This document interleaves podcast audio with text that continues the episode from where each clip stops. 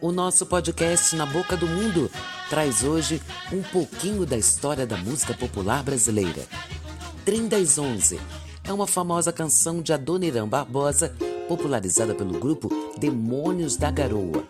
Em sua letra, faz referências ao extinto tramway da Cantareira, que originou o título da canção, e ao bairro do Jaçanã, situado na zona norte da cidade de São Paulo, sendo na realidade Santo André, a cidade em que o compositor se referia, já que na época morava por lá, mas preferiu escrever Jaçanã, pois rimava melhor. A música foi premiada no Carnaval de 1964, no Rio de Janeiro,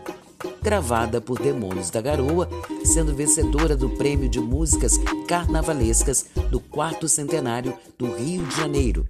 além de ter sido escolhida pela população de São Paulo em um concurso da Rede Globo, tendo sido incluída entre os 10 maiores sucessos da música popular brasileira de todos os tempos.